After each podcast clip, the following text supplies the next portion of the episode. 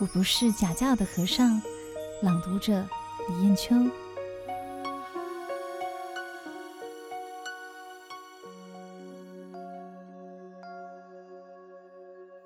生命意义在于贡献世间。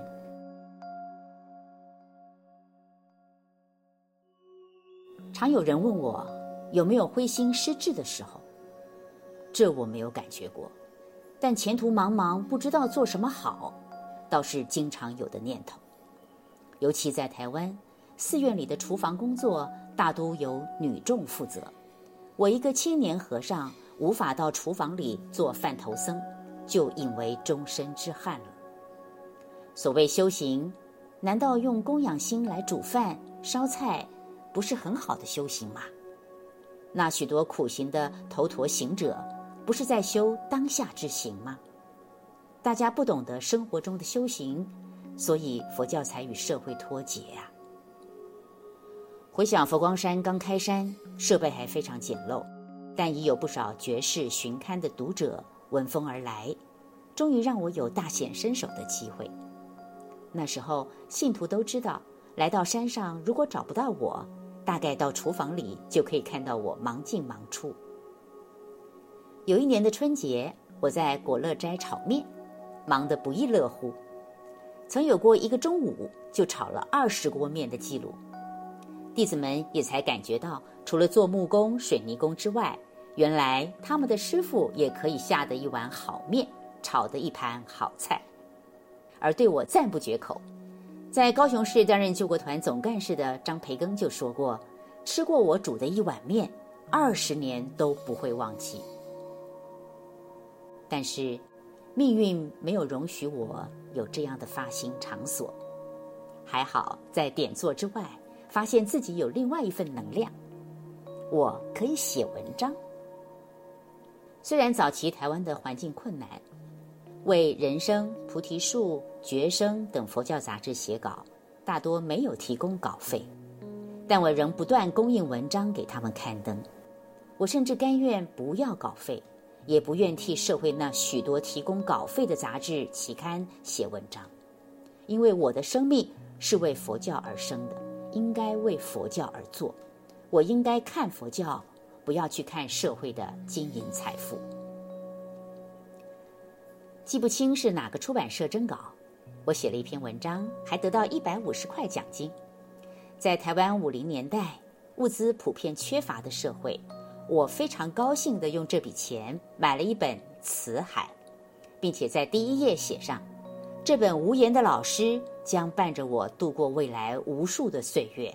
让我见识天下，甚至可以奋起飞扬。我感到自己非常的幸运，除了劳务做饭食以外，又添了一项能为佛教贡献的地方，可以用写文章来护持佛教。在我二十四五岁之后，《释迦牟尼佛传》、观世音菩萨普门品讲话、无声息的歌唱、玉林国师、十大弟子传。八大人觉经讲话等，尽管缺少相关的参考书，却也一本一本的陆续完成了。那许多小书，现在回想起来，自己都感到不成熟而不敢翻阅。徒众却告诉我，有些教授学者还把这些早期的写作内容拿来做文学的研究。说来惭愧，这许多习作实在不登大雅之堂。不过，当我知道这许多书籍以数万本甚至百万本以上的数量流通时，我才稍微自我安慰：这不也是弘扬佛法？不就是佛教靠我吗？以无为有，发心无限无量。一生自称贫僧的我，虽然建了几百间的寺院、数十所大学、中学、小学、幼稚园。中华学校等等，但这都不是我的，这许多都是社会大众的，都是佛教护法信徒的。我这贫僧的性格一生没有改过，这也不是天生的。说来应该是要感谢慈悲的师父给予我良好的教育。在大陆，我跟随他十多年，平时不曾给我一件衣服，不曾给我一块钱，也不准我出外参学。出家做和尚，日子比在家里的生活还要穷苦。有那样一个威风的大和尚做师父，怎么自己这样的寒酸？现在才感受到慈悲伟大的恩师，他养成了我，使我后来的人生没有购买的习惯，也没有对物质的欲望。因此，我常讲说以无为有的观念。无不是没有，你懂得以后，无的里面只要有发心，它是无穷无尽、无限无量的。从此以后，我讲经说法，推动念佛，推动教育，投入译文写作，为青年办补习班，为老年人组织念佛道场。我觉得这样去做，大概我这一生就不会是吃教的人了。这时候也有很多的青年来表示要跟随我出家学佛，起初也是不得已，他们在没有得到我的允许下就自行落法，我不得不为他们。办一个小型的佛教学院。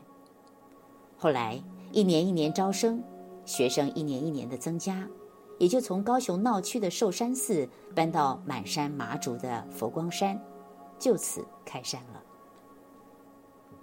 佛光山建寺之初，到处都是山沟渠壑，地表早就被雨水冲刷光了，连一条山区小路都没有，只能沿着水沟河床走路。哪里还能建什么寺庙道场呢？有信徒看了说：“这种地方鬼都不会来。”但我心里想：“我建道场，佛来就好，鬼不来有什么关系呢？”承蒙越南华侨楚伯斯夫妇的好意，我接收了这块土地，心里盘算着：有钱就慢慢做，没钱工程停下来也不要紧。就这样起建山林。学生日益增多，要求出家的徒众也日渐增多，信徒也纷纷前来参与各种建设以及弘法事业。五十多年来，佛学院没有停止过招生，其他的大学、中学不算，光是佛学院的学生一度曾达到六百多名，他们的吃住零用单银都由我承诺供应。这时候才感觉到确实有些困难。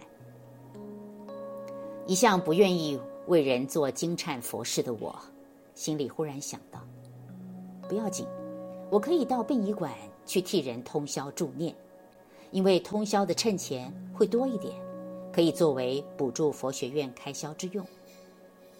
就这样，现在佛光山丛林学院成为佛教有历史以来第一所办学达五十年以上，并且每年都招生的佛教学院了。以退为进，法水长流五大洲。我非常不能认同一个出家人做了一个职务，上台之后就不肯下台。担任当家是一时的，做住持大和尚也是一时的。现在的社会，无论做什么事业，也都有任期。所谓长江后浪推前浪，你不下台，后面的人怎么上去呢？我在开山之初就订立制度，住持一任六年。可以连任一次，十二年满一定要卸任下台。后来经不起徒众要求，也是佛光山正在开山困难之际，不得已我又再做了一任。在佛光山开山十八年后，我们邀请了一千三百名老人，共同在佛光山度过六十岁生日。是时候了，我就毅然退位，离开佛光山住持之位了。为了不让徒众养成依赖的习惯，我兴起行走天下去弘法的念头。最早是在美国建西来寺，后来到澳洲建南天寺、中天寺，接着到欧洲、非洲、南美等地起建道场。另外，在亚洲的香港、泰国、马来西亚、日本、新加坡、韩国等，也陆续设立别分院。就这样，信徒都跟着我一起辛苦。把全球两三百个道场顺着当地的因缘建立起来了。想不到因为退位，反而以退为进，让人间佛教走了出去。有多位学者跟我说，过去佛陀把佛教带到五印度，而佛光山把佛教带到五大洲，成为第一个将汉传佛教国际化的教团。平心而说，最初我兴建道场，也不完全是发大愿、弘法利生，我只是想到，信徒多了，徒众多了，到了什么地方都要吃饭。如果让我带了多少信徒到有寺道场吃饭，吃过之后不添油香，不好意思；添油香也不好意思。在这样两难之间，不如在自己常到的地方建个寺院，让跟随我的人都有饭吃。其中位于彰化的福山寺，就是为了在台湾南北弘法，每次往返高雄、台北途中，因为用餐不易的问题而建的。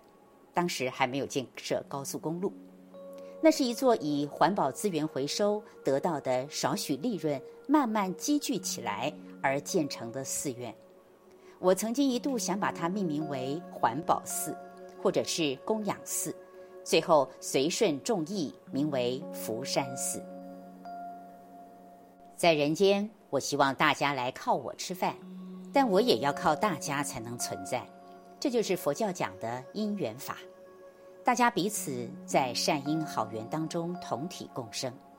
就如同初见佛光山时，对于人家前来捐款，大部分人都希望信徒多捐献一点，但我希望他们捐少一点，因为细水才可以长流，捐的太多反而造成人家的负担。也因此，我一直主张，您可以吃万家饭，也不愿意吃一家餐。感谢收听有声书香单元，每周六下午两点同一时段与您相约，聆听书中佛缘。听众可使用资讯栏中的优惠码至佛光文化官网 triplew 到 fgp 的 com 的 my 购买实体书。独坐一个人，读明一点理，读悟一些缘，读懂一颗心。